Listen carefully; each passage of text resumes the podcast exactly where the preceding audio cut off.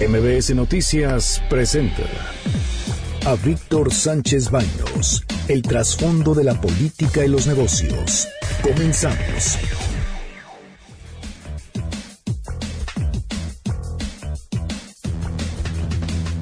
Hola, ¿qué tal? Muy, muy, muy buenas noches. Les saludo con mucho afecto. Soy Víctor Sánchez Baños en MBS Radio a través de la frecuencia 102.5 de FM desde la Ciudad de México. Acompáñanos, acompáñanos durante una hora para que juntos analicemos, discutamos la información de los asuntos de poder y dinero que leerás y escucharás mañana. Está conmigo Carmen Delgadillo. ¿Cómo estás? ¿Qué tal? ¿Cómo están? Muy buenas noches a todos. Y estas son los sonidos de la información. Esta es la voz de los dirigentes de taxistas que llevaron a un paro que fastidió la vida de millones de personas en más de ocho estados y que duró varias horas.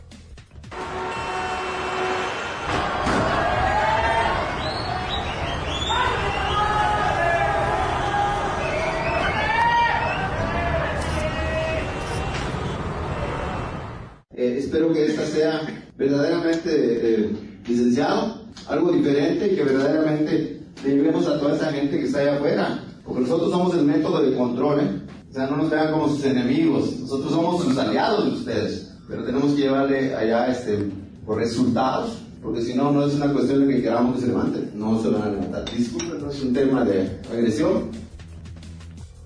Vaya, vaya, la manera de que se comportan estos dirigentes. Y estaban frente al subsecretario de Gobernación.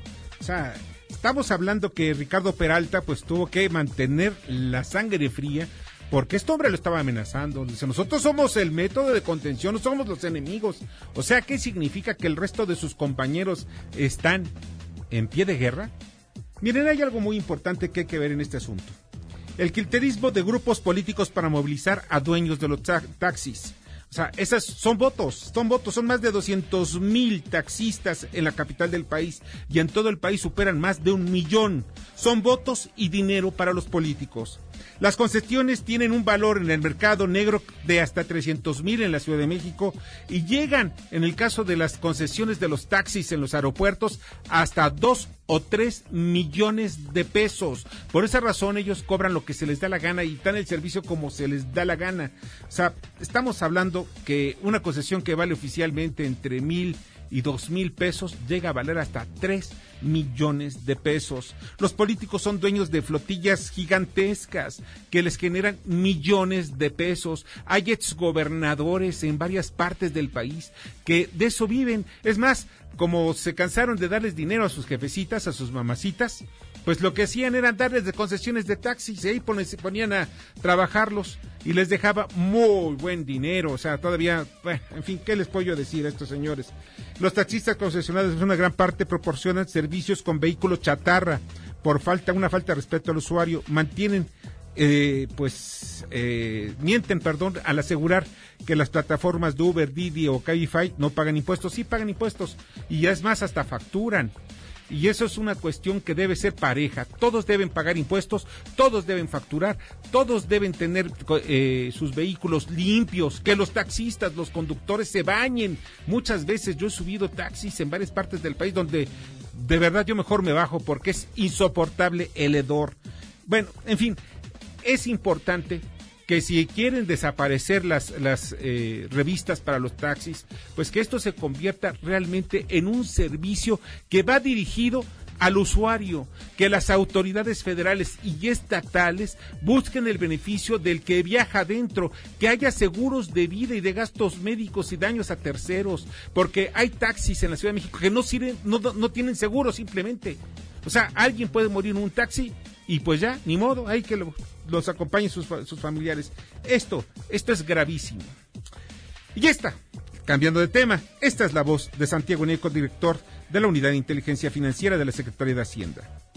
Lo que sí eh, he cuestionado es eh, cómo a partir de una jurisprudencia impulsada por el, una contradicción de criterios con débil, contradice su criterio de 2016 respecto al 2019, ya le, le, has una parte de las pruebas que está basada en inteligencia financiera, lo que ha, se ha reflejado en dos eh, millones, de, perdón, dos mil millones de pesos que han sido desbloqueados a presuntos tratantes, a presuntos políticos corruptos, a presuntos eh, narcotraficantes. ¿Qué sucede cuando se ordena un desbloqueo? Inmediatamente las personas, sean políticos o narcotraficantes, retiran el dinero de las cuentas.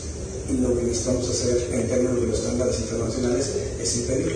Por eso la salida de Medina Mora creo que va a abonar a que podamos tener un mejor sistema de combate a la de Él es Santiago Nieto. Y miren una cosa, durante muchos años en sexenios anteriores, la unidad de inteligencia financiera de la Secretaría de Hacienda estaba totalmente paralizada, especialmente para persecución de políticos. Perseguían a aquel pues que pues apenas tenía unos dos millones de pesos ahí invertidos y de pronto le fallaron ahí las cuentas y contra él sí se iban, pero contra los políticos ni con el pétalo de una averiguación previa.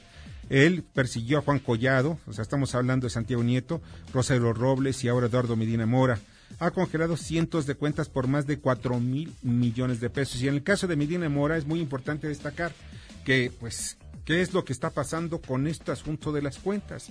Ya, aparentemente la PGR ya tuvo vista. Y esta es la voz de Ricardo Monreal, presidente de la Jucopo, en el Senado, sobre Medina Mora. Él no desea ni ampliar sus motivos, ni menos asistir o comparecer al Senado para explicar. Ha comentado que su petición ha agotado su, interés en seguir en la Corte y ha presentado su renuncia con carácter definitivo e irrevocable. Así es, y aquí me quedan varias dudas, como muchos mexicanos. Eh, está oculto el motivo grave de Medina Mora para su renuncia. Nadie lo sabe. O simplemente es la persecución, no política, sino judicial, por el dinero que aparentemente colocó en el extranjero y que nadie sabe, nadie supo de dónde salió, porque bien dicen, oye, con el dinero que logró con su sano trabajo y su medianía republicana es materialmente imposible juntar muchos de sus millones. Aparte, ¿qué pasará con el dinero que la unidad de inteligencia afirma que sacó del país? ¿Se, ¿Se fincarán responsabilidades penales? ¿Realmente ya existe una denuncia ante la Fiscalía General contra un ex ministro de la Corte? Además, cuando dicen algunos de los miembros de los partidos de oposición que es necesario que comparezca en el Pleno del, del Senado de la República, simplemente la ley, la Constitución no lo obliga ni tampoco lo permite. O sea, significa que simplemente no tiene nada que hacer en el Pleno, tiene que estar ante los tribunales. En fin, hay muchos puntos oscuros. Además, Monreal ahora se refiere a la medalla Belisario Domínguez. El propósito de la entrega de la medalla Belisario Domínguez era a personas vivas. Me dice el grupo parlamentario que había consenso en términos generales para que fuera mujer primero, por todo lo que el país está viviendo, eh, de la paridad y del eh, empoderamiento de la mujer. Eh, se inclinaba en su mayoría la comisión por una de las tres mujeres, Elena Paniatowska, Ifigenia Martínez incluso, y doña Rosario Ibarra. Bueno, pues estamos viendo que pues son tres, tres personajes ligados todos ellos a la cuarta transformación. Bueno, también estaban en la lista, porque es una lista muy larga, la priista María de los Ángeles Moreno, también la ex candidata presidencial, como ya lo dijo Ricardo, eh, Rosario Ibarra de Piedra, quien fue la madre de varios guerrilleros que perdieron la vida durante la guerra sucia de José López Portillo y de Luis Echeverría Álvarez. También está la prestigiada abogada y magistrada María del Carmen Carrión Castro. Y obviamente Ifigenia Martínez Hernández, senadora y economista, que formó buena parte de los economistas, tanto del PRI como del PRD y Morena. Ahí está la clave, ¿eh? ahí está la clave. Y está la voz de Andrés Manuel López Obrador. Estamos listos, tenemos todo el proyecto, la maquinaria, nada más en espera de que se diga no proceden los amparos y vámonos al día siguiente. Y eso de decir vámonos es literal, porque nos vamos a ir allá a dar el banderazo. Sí, sí, sí, de verdad está la maquinaria. Y en Santa Lucía ya está la maquinaria yo fui informado que ya iban a, que iban a estar haciendo más que quitando un poco la basura y algunos lugares eh, midiendo y haciendo los planos, en fin, ya saben ustedes aquellos que están con los teodolitos, los ingenieros, todo, todo, todo ahí metidos para tratar de, de ya que cuando ya les den el banderazo, ya sacar el proyecto. Hasta el momento, y es muy importante también recalcar, no hay un proyecto, el proyecto no lo sabemos, no lo conocemos, ni siquiera el proyecto arquitectónico ni de ingeniería. Ojalá ya lo tengan listo para cuando se levante y que no se hagan bolas. El aeropuerto va a ser ahí en Santa Lucía y no porque no quiera yo, sino porque ya el caso de Texcoco está materialmente sepultado. Y en el análisis de la información estarán con nosotros Bernardo Brum, quien es presidente de Crece. Crece con Z, nos hablará sobre los CODI y las pymes.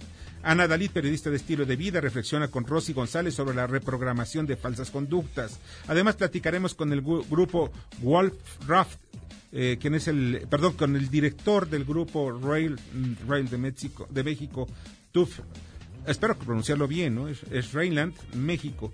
Eh, que es Guido Walraff, y así como con Sandra con Sandra, la gerente de desarrollo de negocios ferroviarios de esa empresa. Nos hablarán sobre el cablebús. Ustedes saben que se va a establecer un cablebús y que debe servir como si fuera un camión y pues dar ese servicio. Va a ser interesante la entrevista.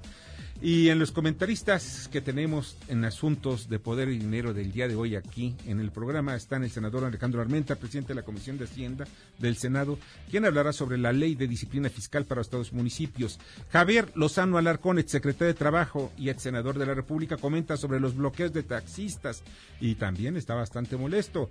Jorge Gordillo, director de análisis económico y bursátil de Cibanco, analiza la expectativa por reunión China-Estados Unidos. Fernando Gómez Suárez, analista del tema aeronáutico, reflexiona sobre el aeropuerto Benito Juárez. Está saturado y cada día es más complicado para quienes volamos o que tenemos que utilizar ese aeropuerto. Samuel Salinas, director de Prof, Profimarkets, eh, se refiere a la ley FinTech, revolucionará competitividad de las MIPINES y Luis Mondragón, en Poder Automotriz, hablará de los automóviles inteligentes. Acompáñanos.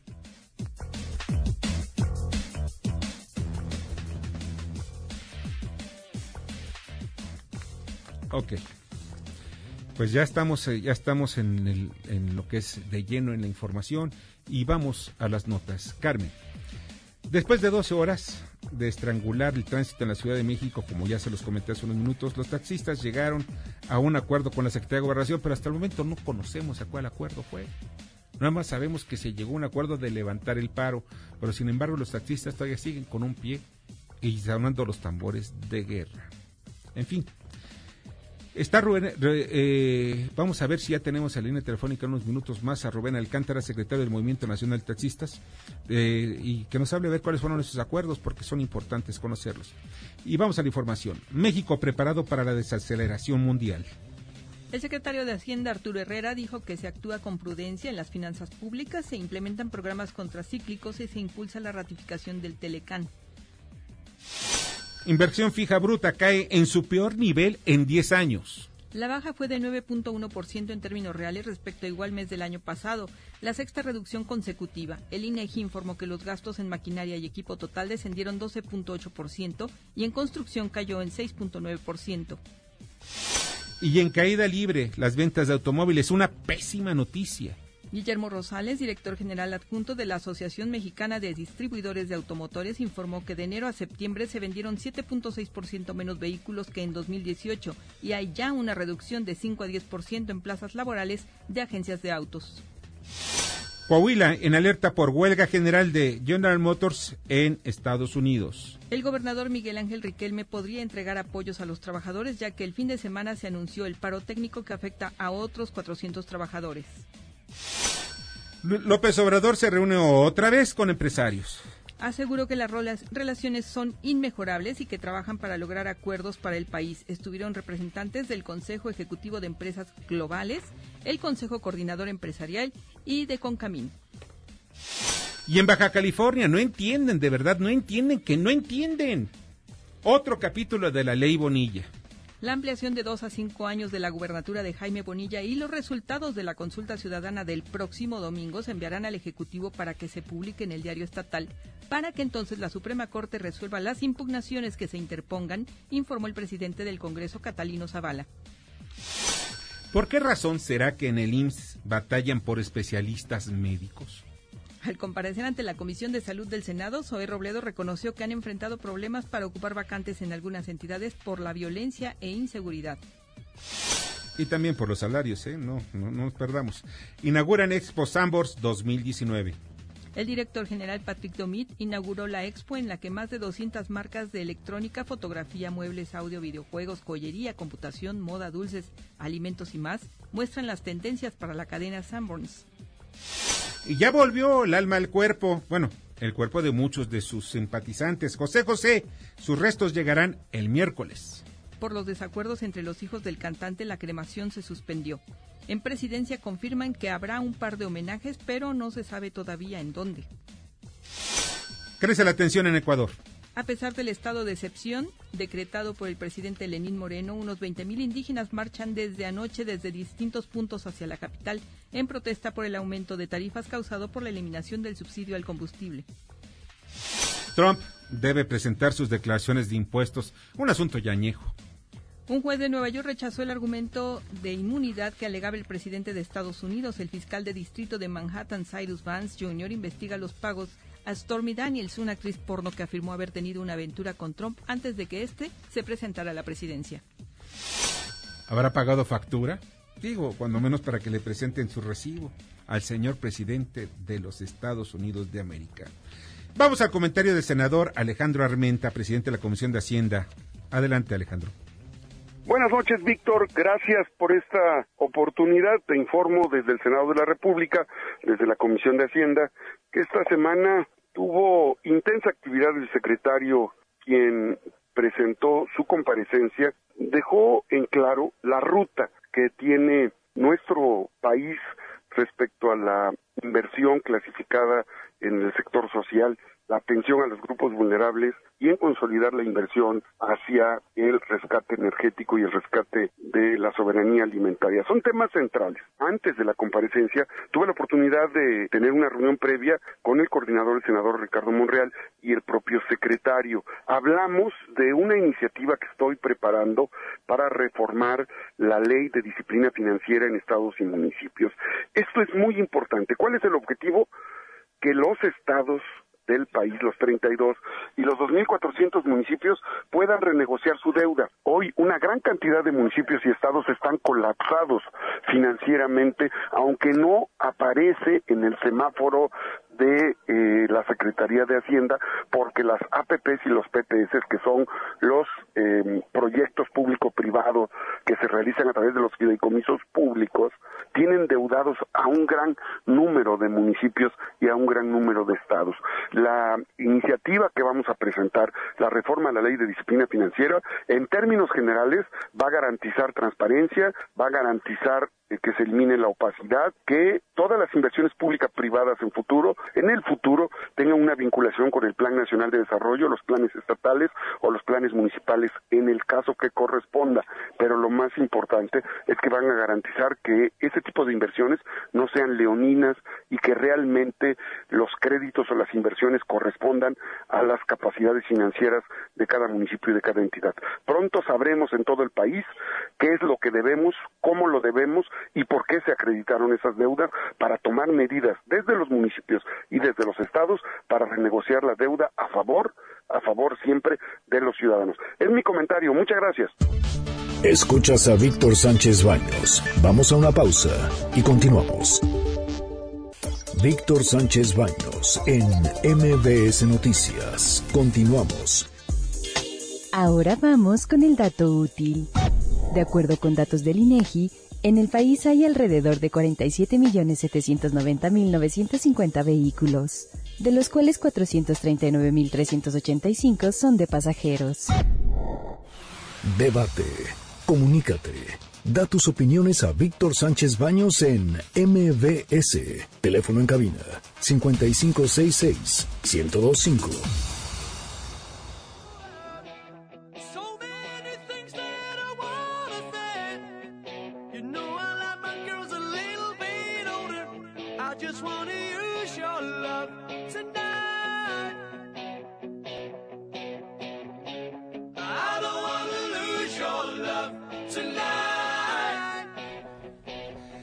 Muchas, muchas, muchas gracias que continúen con nosotros y a pesar de que entrar con mucha energía. Es lunes, es lunes y apenas estamos empezando la semana.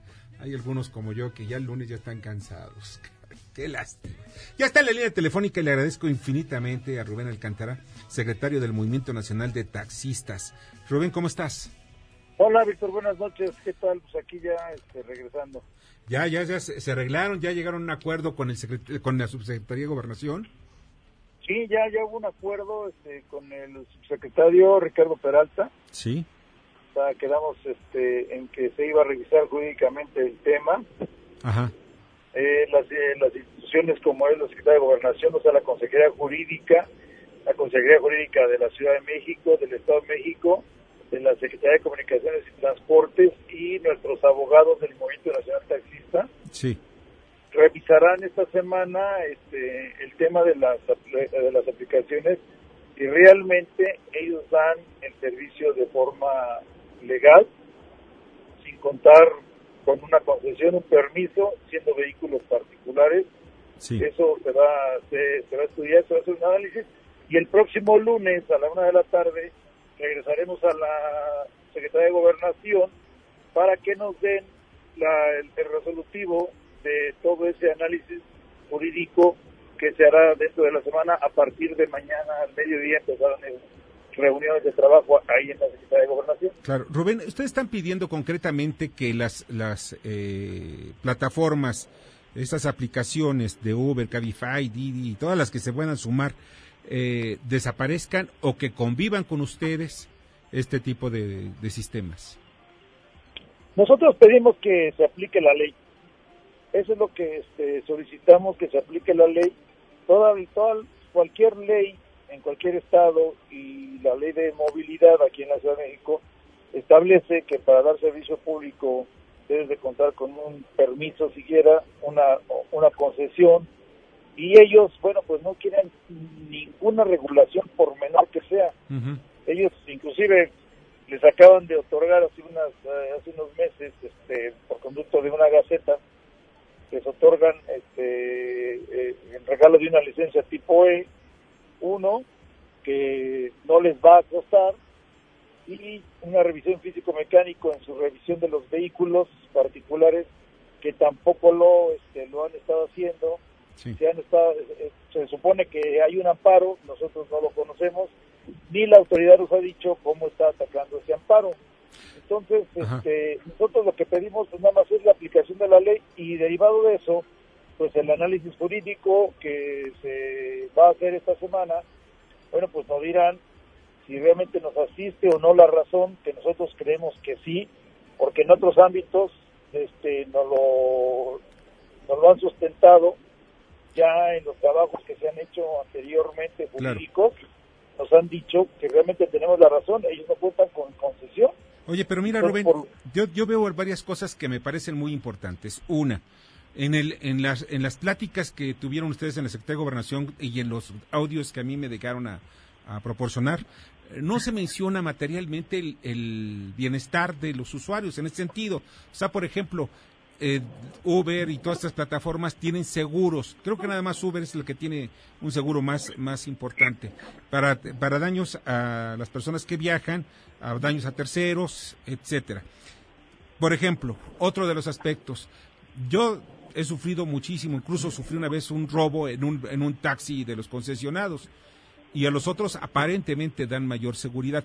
¿Qué es lo que ofrecen? O sea, porque aquí lo importante, la verdad, te lo digo con mucho respeto, a mí me tiene muy sin cuidado muchas veces cuáles son las condiciones en que estén los, este, las relaciones entre gobierno y taxista. Lo que me interesa soy yo, ¿no? O sea, cómo me van a tratar a mí cuando estoy en un taxi. ¿Qué, es lo que, ¿Qué es lo que al final de cuentas van a proporcionar para que todos tengan, estén homologados, que ofrezcan la misma calidad en el transporte, seguridad, que es lo que exige el, usuario, y sobre todo limpieza, higiene y seguros? Mira, eso lo hemos este, trabajado diariamente. Este, es una es una autocrítica que nos hacemos. Sí, sé que es difícil eh, porque ya ustedes ya llevan muchos años en esto, lo entiendo perfectamente, pero sí, es importante ponerle ahí un poquito, ¿no? Claro, claro, te digo, es, importantísimo, sobre todo la seguridad de la que hablas. Este, es, una pena que, que de repente en cualquier mesa familiar, inclusive lo que tú comentas, oye, me subió un taxi, ¿qué crees? Que de repente se dio la vuelta, me sacó una pistola, un puñal y pues me bajó todo lo que traía. Es este pues, es penoso este, escuchar eso. Eh, los compañeros de la calle, bueno, pues no, no, no terminan de entender que deben de respetar el trabajo, que deben de ser pulcros, que deben de tener sus unidades en óptimas condiciones de, limpieza y de seguridad, ser atentos y sobre todo brindar la seguridad plena. Mira, es una de las políticas públicas que inclusive hemos apoyado este, de la jefa de gobierno es el registro de operadores ahora en la plataforma Alameda Central. Creo que de esa manera este, podrá el, usuario eh, tener, eh, empezar a tener confianza en los taxis este, sobre todo en los taxis de la calle. Claro. Porque si te hablo, si te hablo de los taxis este, organizados, que somos la mayoría de nosotros en los sitios radiotaxis, este, pues tenemos una seguridad plena porque lo trabajamos diariamente. es cierto, es cierto eso, los radiotaxis están seguridad porque ahí lo sabes dónde están y dónde conseguiste. Saben, autoridad inclusive sabe, sabe quiénes somos, saben dónde están nuestras bases, tienen el padrón del registro de nuestros... Y eso es muy importante, el padrón de taxistas, de los que los, conductores. Oye, Rubén, pues me congratulo porque ya llegaron a un acuerdo. Qué bueno que ya lo estén haciendo, pues sobre todo para que tengamos ciertas libertades y no veamos las calles tan bloqueadas durante tanto tiempo. Lo entiendo también que lo hicieron porque son acciones desesperadas, pero pues ya saben cómo son las cosas, ¿no? Sí, claro, nosotros, este, inclusive ese fue otro de los acuerdos que tanto se respeten este, las, este, las formas que se quedaron, ese, ese, ese, estudio jurídico, este, que sea este, pleno, honesto, transparente, eh, no, no va a haber este, ningún, ningún modo de salir a las calles. Entonces son dos semanas en las que veremos este, el resultado. La primera, bueno, pues va a ser la semana que entra. Perfecto. Y, y derivado de eso, bueno, viene la segunda semana y entonces pues ya valoraremos este, todo ese trabajo que ya sé que dejó este, en la mesa de negociación, que me parece, te digo, me parece acertado y además este, pues darle la confianza a la, este, sí, a, los pasajeros, a, los usuarios. que, este, que creo que se nos, por lo menos este, se nos hizo una persona eh, seria, responsable de, de lo que estaba comentando, hablando ahí en la mesa. Perfecto, Rubén, pues mucha suerte, que estés este, muy bien y que y por el bien de todos, ¿sale? Sí, claro que sí, gracias, eso es lo que más queremos, este, como quien lo dices, por el bien de todos. Por el bien de todos. Rubén, pásala muy bien, buenas noches. Igualmente, hasta luego, saludos, un abrazo. Igualmente, gracias. Rubén Alcántara, secretario del Movimiento Nacional de Taxistas. Y este movimiento abarcó hoy, el día de hoy, se bloquearon no nada más la Ciudad de México, sino varias ciudades en todo el país. Un movimiento importante y mostraron músculo, la verdad. Y pues ni modo, muchos sufrimos. Vamos con el comentario del ex senador y ex secretario de Trabajo, Javier Lozano Alarcón. ¿Qué tal, Víctor? ¿Cómo estás? Muy buenas noches, como todos los lunes aquí a todo el auditorio. Y pues el tema obligado de este este día es el bloqueo, el colapso, pues eh, la estrangulación, podríamos decir, de las vialidades en la Ciudad de México por parte de taxistas organizados, debidamente organizados, que se oponen a la competencia, que se oponen a que otros puedan prestar el servicio aprovechando las nuevas plataformas tecnológicas y que piensan que presionando de esta manera a una cobarde autoridad como la de Claudia Sheinbaum, que a todas luces está rebasada, porque cuando no es una manifestación, un bloqueo de un grupo es de otro, pues la verdad es que estamos viendo una completa anarquía. El presidente el otro día hacía como un comentario filosófico de lo que son los anarquistas, pero lo que estamos viendo en realidad los capitalinos es que pues eh, tenemos un gobierno timorato, que sobre pretexto de que no van a reprimir al pueblo bueno, pues dejan pasar y hacer a todo el mundo lo que le pegue la gana. Yo creo que están no solamente respetando la libertad de expresión, ¿eh? están permitiendo que se pisotee el artículo octavo constitucional respecto al derecho de petición, porque el derecho de petición se tiene que hacer de manera pacífica y respetuosa, y están pisoteando el artículo 11 constitucional sobre la libertad de tránsito que tenemos todos los mexicanos. De tal manera que tanto Claudia Sheinbaum como López Obrador están reprobados en esta tarea de la gobernabilidad. Y si no, pregúntenle a los capitalinos a ver qué piensan de su bello inicio de semana. Nos escuchamos el próximo lunes. Escuchas a Víctor Sánchez Baños. Vamos a una pausa y continuamos. Víctor Sánchez Baños en MBS Noticias. Continuamos. Ya regresamos con el dato inútil. México es el tercer país más importante para Uber, solo detrás de Estados Unidos y Brasil. Facebook, Instagram y LinkedIn. Víctor Sánchez Baños.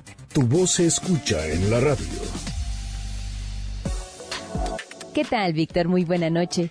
Comparto que con el objetivo de reconocer a los estudiantes que obtuvieron el mejor desempeño académico en la carrera de medicina en las principales escuelas y facultades en México, el Instituto Científico Pfizer, en colaboración con la Academia Nacional de Medicina y la Asociación Mexicana de Facultades y Escuelas de Medicina, realizaron una ceremonia en la que galardonaron a 66 estudiantes de diferentes estados del país. Roberto Solís Hernández, presidente de la ANFEM, hizo un reconocimiento al profesor universitario Alberto Lipschitz, quien impulsó los principios éticos en la práctica de la medicina. Rodrigo Puga, presidente de Pfizer México, destacó que en México el nivel de preparación de los médicos es de excelencia. Gracias, que tengan buena noche. Muchas gracias, te agradezco muchísimo, Kimberly, de verdad te agradezco mucho. Y Vamos ahora a responsabilidad social corporativa. Ya no, ya está perfecto. Bien, se encuentra con nosotros y le agradezco muchísimo a Guido Walraff, el director de, de, Rey México, TUF Rayland México. ¿Estoy pronunciando bien? Está perfecto, muchísimas gracias. Ah, muchas gracias. de estar aquí, gracias. También está Sandra, Sandra Alamo, gerente de desarrollo de negocios también ferroviarios también de esta empresa, para no complicarme más en el cuestión del idioma. ¿Qué tal? Qué gusto, gracias. Oye, este, bueno, Guido, estamos platicando fuera del aire, lo cual a mí me parece muy interesante, lo que estaba ocurriendo precisamente con la construcción de teleféricos en México. No estábamos acostumbrados en México a tener teleféricos, teníamos uno en Zacatecas y creo que ese era el único. Después otro que tenemos muy cerca aquí en Ecatepec, eh, que es el que da servicio, pero ya da un servicio casi de transporte para pasar a través de la carretera de la autopista México-Pachuca de un lado a otro, lo cual me parece a mí algo sensacional y sobre todo para la gente que lo usa. Pero pues se están construyendo y se van a construir muchísimos más. ¿Qué es, qué, es la política? ¿Qué es lo que están viendo ustedes precisamente en este negocio? Vale, la empresa que estoy representando es una empresa que estamos haciendo eh, las certificaciones de seguridad de sistemas. La sistema de Ecatepec eh, por, um, por y em, hemos hecho una certificación de la sistema por el concesionario y nosotros estamos certificando que la tecnología cumple con todas las expectativas de normatividades y regulaciones europeas para garantizar la seguridad del sistema al final.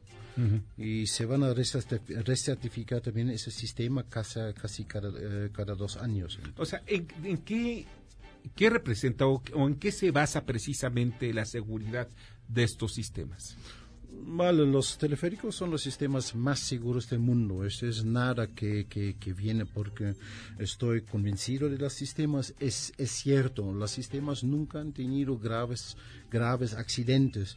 Um, solamente tenemos que, explicar claramente que teleféricos son sistemas para apoyar a los transportes masivos. Dice, esos son sistemas que pueden transportar al máximo 6, 7, 8 mil personas por hora por dirección. Si estamos hablando de sistemas, por ejemplo, de metro que tenemos aquí en la ciudad, estamos hablando de sistemas de la línea 12 con 4 mil, 400 eh, mil, 450 mil personas al día transportando. Entonces, esos sistemas están apoyando los sistemas de, transporte masivo para llegar la gente más cómodo, más rápido a, sus trabajos, a sus lugares a donde quieren ir. Bueno, evitas también los congestionamientos de automóviles que hay muy seguido en México.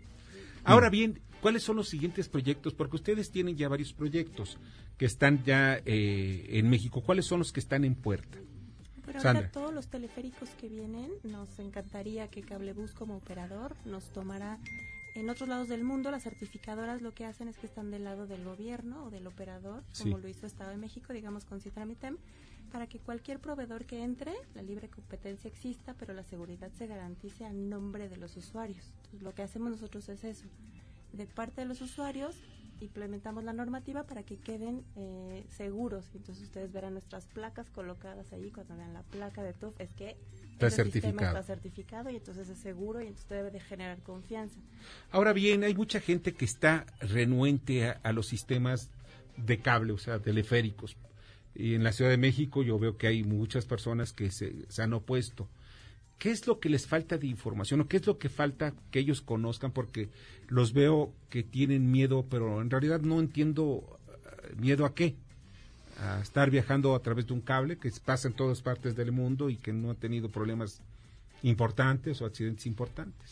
Las experiencias que tenemos nosotros en, por ejemplo, el sistema de Ecatepec está que la gente al inicio también estaban más que han tenido un poco de miedo, no estaban muy convencidos de ese sistema, pero ya la gente encanta el sistema, se siente mejor, se sienten más cuidados, se sienten más cómodos, más seguros y también los sistemas que están, que, que el sistema de Ecatepec está un, un, un, símbolo también del de progreso también en este en esta área.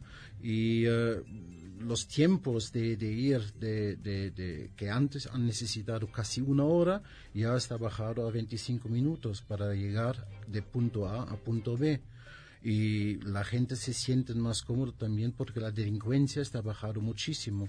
Es la misma experiencia que han hecho también la gente en Puebla, en donde existe un sistema de péndulo de Bartolet, otra empresa de otro proveedor de Europa. Y eh, yo pienso que es solamente una pregunta de acostumbrarse a los sistemas y la gente van a encantar. Sí, porque ya estando arriba, llegan a saltar en uno de estos, eh, ¿cómo se les llama? Eh, pues no, es el transporte, no sé, en la caja que está. Las cabinas. Es cabinas, las cabinas precisamente, pues estando en las cabinas, pues llegan a saltar, pues ni modo que se bajen ahí los asaltantes, o sea, realmente yo siento que es mucho más seguro en cuanto a cuestiones de, eh, contra los asaltos. Ahora bien, eh, ¿qué es lo que se tiene que cuidar en la seguridad? ¿Los cables? ¿El mantenimiento de qué? Eh, en los temas se van a cuidar los pinzas, los cables. existe una inspección frecuente, continuaria de los cables que ya está supervisado electromagnético para, para evitar fisuras, para evitar eh, daños en el cable. Están eh, supervisando los eh, equipos de seguridad, por ejemplo, también las instalaciones para, para, para, informar a los responsables, a bomberos. Estamos haciendo todas las instalaciones de seguridad de los sistemas y estamos hablando de las conexiones de las cabinas al cable, de las tracciones, de freno, en las recertificaciones se hacen pruebas con, con carga, sin carga. Uh, para, para es, todo está escrito en, uh, en, la, en las uh, normatividades. Oye, pues les agradezco de veras que hayan estado con nosotros y espero que, que pronto veamos ya. La verdad, yo estoy por el desarrollo de teleféricos y muchas cosas más, porque la tecnología nos debe ya servir a todos los mexicanos y en muchas partes del país. Eso sería bien, muchísimas gracias. Muchas gracias a ustedes. Guido Waldraff, quien es, Waldraff, Así es, Waldraff, quien es director, director de Royal México, de TUF Royland, México, y Sandra Álamo, gerente de desarrollo de negocios ferroviarios de esta misma empresa, para no estar cometiendo errores en el idioma, en el alemán. Muchas gracias que estuvieron. Muchísimas gracias a usted. Y vamos, vamos al comentario de Jorge Gordillo, sobre eh, cuáles son las expectativas que esperamos de esta reunión China y Estados Unidos en cuanto a los negocios. Muchas gracias, Víctor. Buenas noches. Aquí mis comentarios del día de hoy. Los mercados financieros iniciaron la semana un poco mm, en el terreno negativo, algo de precesión en el tipo de cambio. Después de que la semana pasada había la especulación por los débiles datos económicos en Estados Unidos de que la Reserva Federal iba a salir al quite a rescatar al mundo siguiendo bajando tasas de interés tan pronto como finales del mes. Esta semana estaremos muy atentos a las reuniones de negociación entre Estados Unidos y China que se prevean sean el jueves y el viernes. Hace unas semanas el mercado estaba muy optimista de que alcanzar avances en la negociación, pero a inicio de la semana el gobierno chino ha empezado a poner ciertas condiciones, que no está dispuesto a negociar el tema de subsidios y que no está dispuesto a negociar su política industrial. Esto le pone un poco de ruido previo a las negociaciones y bueno, la nueva ronda de negociaciones será el 11 de octubre en Washington no hay grandes eh, referencias económicas el día de hoy. Los mercados se olvidan un poco de las preocupaciones que, como decíamos, de, la recesión económica mundial. Toda la semana estaremos muy atentos a lo que algunos avances, algunos tweets que se puedan dar de Trump o del gobierno chino al respecto. Y por supuesto esto va una repercusión muy fuerte en los mercados financieros. Hasta aquí mis comentarios del día de hoy, Víctor. Buenas noches. Escuchas a Víctor Sánchez Baños. Vamos a una pausa y continuamos. Víctor Sánchez Baños en MBS Noticias. Continuamos. Continuamos con el dato feo. En el primer semestre de 2019, se abrieron 200 investigaciones por robo a pasajero con violencia a bordo de un taxi, un aumento del 159% comparado con el mismo periodo de 2018. Debate. Comunícate. Comenta Víctor Sánchez Baños en MBS, Twitter, arroba B. Sánchez Baños y arroba MBS Noticias. El Caballito de Sebastián, ubicada en Paseo de la Reforma, en el cruce de las avenidas Juárez y Bucareli. Es una obra del escultor Sebastián, cuyo nombre real es Enrique Carvajal. Es la cabeza de un caballito construida con placas de acero recubierta con esmalte de acrílico y mide 28 metros. Se inauguró el 15 de enero de 1992 para sustituir al caballito de Manuel Tolsa, que hoy en día se encuentra fuera del Palacio de Minería.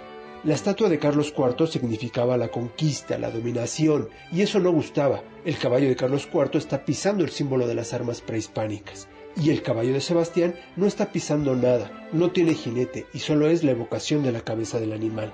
La escultura inaugurada en enero de 1992 ha desatado polémica desde ese día.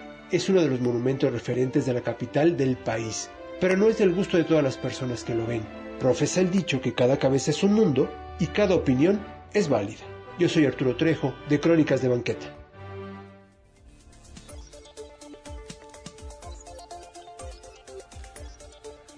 Muchas gracias y vamos a las columnas político-financieras que leerán el día de mañana en los periódicos diarios de la Ciudad de México.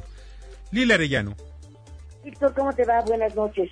Bueno, pues esperemos que la manifestación de hoy por fin nos permita darnos cuenta de que a lo largo de los años tal parece que el gobierno no aprende la lección y los ciudadanos solamente encuentran en las manifestaciones y en las marchas la forma en la que pueden ser por lo menos escuchadas sus demandas. Veremos qué pasa han hecho una tregua con los taxistas y hay otra con los campesinos y hay otra con eh, los sectores de la burocracia y hay otra con los policías y bueno, ya veremos qué tanto sigue creciendo esta interminable lista de décadas. Esto y más en Estado de los Estados que de tu servidora Lilia Arellano en las redes sociales y en los diarios de provincia. Buenas noches, Víctor. Buenas noches, Lilia, te agradezco mucho. Adrián Trejo. Víctor, buenas noches, que sea una gran semana para todos. Mañana en la columna La Divisa del Poder que se publica en el periódico 24 horas, hacemos un análisis breve sobre qué ocurrió con esos bloqueos de los taxistas y cuáles fueron sus triunfos si es que los tuvieron y quién se dice que está detrás de esto de este movimiento, un exfuncionario de la Ciudad de México que dicen tiene algunos miles de concesiones, o sea, de placas y que él es el, el principal beneficiario de este movimiento. Este y otros temas mañana en la Divisa del Poder en el periódico 24 horas. Que tengan ustedes muy buenas noches y nos escuchamos mañana a la misma hora. Muchas gracias Adrián, pasa buena noche Rogelio Varela. Muchas gracias, Víctor. Buenas noches a todos los Semarnat con pendientes importantes para la restauración del río Sonora. Mañana en corporativo en el Heraldo de México. Rogelio, muchísimas gracias. Arturo Dam. Víctor escuchas muy buenas noches. El día de mañana en mi columna Pesos y Contrapesos en el diario La Razón, analizo una recomendación que el Banco de México viene haciendo mes tras mes ya desde hace mucho tiempo, relacionada con la necesidad de garantizar el Estado de Derecho en México como una condición necesarísima para lograr un mayor progreso económico. Mañana en Pesos y Contrapesos en el diario La Razón. Gracias Arturo Rosario Avilés. La Asamblea de la Organización de Aviación Civil Internacional concluyó ya en Montreal y sus resoluciones también fueron adoptadas por la Asociación de Transporte Aéreo Internacional que agrupa a las 270 aerolíneas más importantes. En general hay tres temas importantes. Uno es medio ambiente, el segundo es innovación y el tercero es y ayuda a los discapacitados. Todo esto y más podrán leer mañana en la crónica de hoy en la columna de Despegue y Aterrizaje. Rosario, muchas gracias. Paco Rodríguez. Querido Víctor, muy buenas noches. Te saluda Francisco Rodríguez desde el Índice Político y te comento, en la columna de mañana, pues eh, nuevamente viene una crítica a la cuarta transformación, de la cual todavía no sabemos qué es, ni para qué sirve, ni cómo se come. Y esta aborda ahora en torno, pues eh, lamentablemente, a los muchos recursos que se van a dilapidar en el ámbito de la justicia. Y todo, al parecer, para nada. Te mando un abrazo y te invito a que la leas mañana en www.indicepolitico.com. Muchas gracias, Paco. Julio Brito. Víctor, muy buenas noches a ti y a tu auditorio. Fíjate que la conclusión después de finalizada la rueda de prensa de la industria automotriz es que la caída en ventas va para largo. De menos vamos a cerrar el 2019 con la tendencia a la baja que puede agudizarse, señaló el presidente de la AMIA, Eduardo Solís, mientras que Guillermo Rosales gerente general de la AMDA indicó que si bien no hay cierres de distribuidoras, sí hay recorte de personal hasta del 10% ante las bajas de las ofertas. Y es momento de buscar incentivos antes de que se agudice la desaceleración. Esto y más en mi columna Riesgos y Rendimientos que se publica en el periódico La Crónica de hoy. Te mando un afectuoso saludo. Igualmente, Julio. Darío Celis. Buenas noches, Víctor. Mañana en la columna La cuarta transformación del periódico El Financiero Vamos a platicar de los planes que tiene Interjet. ¿Interjet va a quebrar? No, hombre, para nada. La compañía acaba de hacer un pedido de 70 nuevos aviones Airbus y los alemanes miran hacia el Medio Oriente. De esto platicaremos mañana en la columna La cuarta transformación del periódico El Financiero. Muy buenas noches. Buenas noches, Darío. Mauricio Flores. ¿Qué tal, Víctor? ¿Cómo están, amigos? Mauricio Flores, gente detrás del dinero, periódico La Razón. Mañana, ¿quieren saber dos razones por las cuales Petróleos Mexicanos puede evitar que se degrade su calificación crediticia? Sí, lo están escuchando. Pudiera ser que a pesar de todos los funestos vaticinios, Pemex la libre, libre la terrible aduana que tienen las calificadoras. Las calificadoras están puestas con un machete encima. Mañana la gente detrás del dinero, Mauricio Flores, ahí en el periódico La Razón. Muchas gracias, Mauricio. Y mañana en mi columna Poder y Dinero en el diario Imagen, así como en Cuadratín, Eje Central y otros, les platico por qué Medina Mora renuncia en forma anticonstitucional. Y es también una renuncia a modo. Es una estrategia para controlar la Suprema Corte de Justicia a través de la Cuarta Transformación. Eh, ¿Por qué los ministros no son electos como pasa en otros en otras democracias? Son electos por el resto de los mexicanos. Esos son los que nos dan la justicia. Estos y otros temas mañana en Poder y Dinero. Inteligencia financiera, el espacio de las pymes. Las respuestas para impulsar el crecimiento de los emprendedores con Bernardo Prum, de Financiera Crece. Hola, ¿qué tal? ¿Cómo estás, Bernardo? ¿Qué tal? Muy bien, buenas noches, gracias por la invitación. No, gusto que, nos estés con nosotros. Oye, ¿cómo se van a, poder empatar los, eh, los CODI y precisamente las pymes? Buenísimo. Pues justamente esta iniciativa de los CODIS es una iniciativa que tiene el Banco de México para ayudar con la bancarización de México, en particular las pymes. La idea general es hacer mucho más fácil que todas las pymes puedan recibir pagos de manera electrónica. Entonces, aunque no tengas efectivo o una tarjeta de crédito, con que tengas un, un, celular y una cuenta bancaria, vas a poder pagar o cobrar con este sistema llamado CODI. Ahora, ¿Cómo lo haré este, cuando yo vaya, por ejemplo, yo tengo una pequeña empresa que tengo unos 30 trabajadores, 50 trabajadores, entonces necesito, pues me dedico a las cuestiones de, herrería, voy a alguna empresa que me venda herrería y que tengo que llevar mi celular o lo voy a hacer a través de mi computadora, ¿cómo va a estar? Eh, justamente la idea es, es, eh, apalancar lo, este, el tema de Internet y más que nada nuestros dispositivos móviles. Esta es una tecnología que básicamente está replicando lo que ya pasó en muchos países de Asia, en particular China. Sí. China pasó de ser un país que era en mayor parte efectivo y ahora más del 90% de los comercios en China, en solo 5 años, ya se mueven y, utilizan un sistema muy parecido al tema del CODI, completamente de manera digital. Lo único que vamos a requerir como pymes es tener una, un celular o una computadora en donde yo voy a poder bajar una aplicación que todos los bancos desde el 30 de septiembre ya están obligados a tener, que si yo bajo la aplicación de mi banco, ya va a tener la capacidad de usar el sistema del CODI. ¿Qué quiere decir? Eh, suena más complicado lo que es.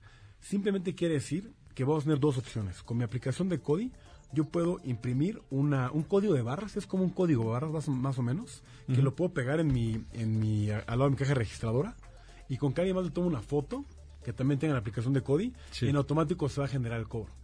La otra forma es que yo genere este código en un celular y se lo traspase a alguien más que tenga esta aplicación de CODI. Entonces, en realidad lo único que necesitamos tanto como compradores como pymes es un celular y una cuenta bancaria en cualquiera de los bancos de, de- de México. Ahora bien, eh, ¿hasta cuál sería el límite para poder hacer cobros a través de CODI? El otro de los beneficios muy, impor- muy importantes del CODI es que no van a tener ningún costo. Esto es siempre y cuando el cobro no sea mayor de 8 mil pesos. Entonces, más de 8 mil pesos ya empieza a tener algún tipo de cobro, pero para cualquier transacción de menos de 8 mil pesos no genera ningún cobro, más que nada porque está va, va a funcionar por arriba de los, de los rieles del, del SPEI Ajá. y lo está manejando el Banco de México de manera central. Entonces, justamente la idea es que muchos más pymes puedan ofrecer eh, y cobrar a través de, de medios electrónicos sin tener que tener el dispositivo de tarjeta de crédito o tener que manejar efectivo y sin pagar comisiones. Así que es una gran manera de bancarizar a todas las pymes. Ahora bien, esto ya tiene, pues está como objetivo una buena parte de las pymes. ¿Como cuántas pymes crees que vayan a adoptarlo ya este mismo año? Es una pregunta eh, eh, difícil. Depende mucho básicamente de la gente que nos está oyendo ahorita, de todas las pymes que quieran tomarse un poquito el- el- la molestia de, de- de hacer un par de pruebas más que nada, porque no requiere gran, gran trabajo. La meta será como China, que el 90% ya la están usando. Yo creo que va a ser un poco más tardado en México porque requiere un poquito cambio cambio cultural y la venta- o sea, la diferencia es que en China no hay ni tarjetas de crédito. Entonces como que fue un brinco muy rápido. En México como que ya hay tarjetas de crédito, ya hay dispositivos, va a requerir que poco a poco la cultura lo esté implementando. La ventaja es que el Banco de México lo está impulsando muchísimo y ya se están enrolando, creo que ya hoy están enrolados más de 20 mil pymes, que no es nada, pero ya es un inicio para, para dado que llevamos siete días. Oye, pues eso es muy importante y le hace la vida más, más fácil también al pequeño y mediano empresario. Justamente, el empresario, el empresario tiene que enfocarse en vender y comprar y estar con sus empleados, no en cómo poder cobrar y manejar sus finanzas. Esto más tiene la, gran ventaja que todo va a estar muy, una vez que yo puedo cobrar de manera elec- electrónica, va a ser mucho más fácil llevar en finanzas y enfocarme en otras cosas. Otro de los muy buenos beneficios que va a tener este programa es que va a recopilar muchos datos que va a permitir a varias empresas como lo que es Crece Ajá. a dar créditos de una manera con mucha más información, porque ya vamos a tener mucha más información bancaria de cómo son nuestros flujos. Ah, pues eso es muy importante. Crece, da, eh, proporciona eh, créditos a precisamente a ese sector, al de las pymes. Justamente Crece estamos tratando de ayudar a las pymes a que se puedan financiar, que es los retos más grandes, y muchas de estas pymes tienen el problema que no tienen forma de comprobar ingresos, porque muchos se manejan en efectivo. Claro. De esta forma, decir, mira, aquí están mis flujos y aquí pues, te puedo enseñar cuánto dinero está entrando a mi cuenta bancaria, va a ser mucho más fácil para empresas como Crece, con Z, que pueda dar estos tipos de préstamos. Crece con Z. Es importantísimo. Siempre. Ya saben ustedes. Además, la página de internet es Crece.com, crececonz.com. crece.com.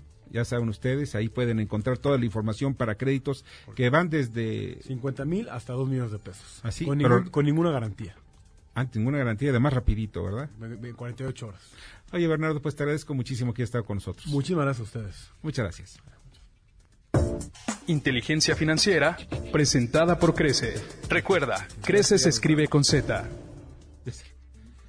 Muchas gracias que continúen con nosotros y pues ya nos vamos. Les agradezco muchísimo que hayan estado con nosotros el día de hoy y pues mucho, de verdad les agradezco. Hay mucha información que todavía se queda con aquí la gente del presidente. Mañana se reúne, desayuna más bien con congresistas de Estados Unidos acompañados por el embajador Christopher Landó y más tarde estará en el municipio de la Unión de Isidro Montes de Oca en el estado de Guerrero y por cierto, mañana el Senado votará la renuncia del ministro Eduardo Medina Mora y la jefa de gobierno, Claudia Sheinbaum, pues presentarán la 19 Feria del Libro en el Zócalo Capitalino. Ya nos vamos, les agradezco muchísimo.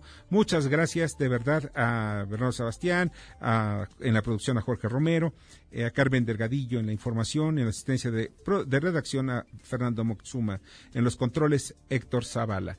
Yo soy Víctor Sánchez Baños, les deseo lo mejor de lo mejor. Las opiniones vertidas en este programa son única y exclusivamente de estricta responsabilidad de quien las expresa. MBS Noticias presentó a Víctor Sánchez Baños, el trasfondo de la política y los negocios.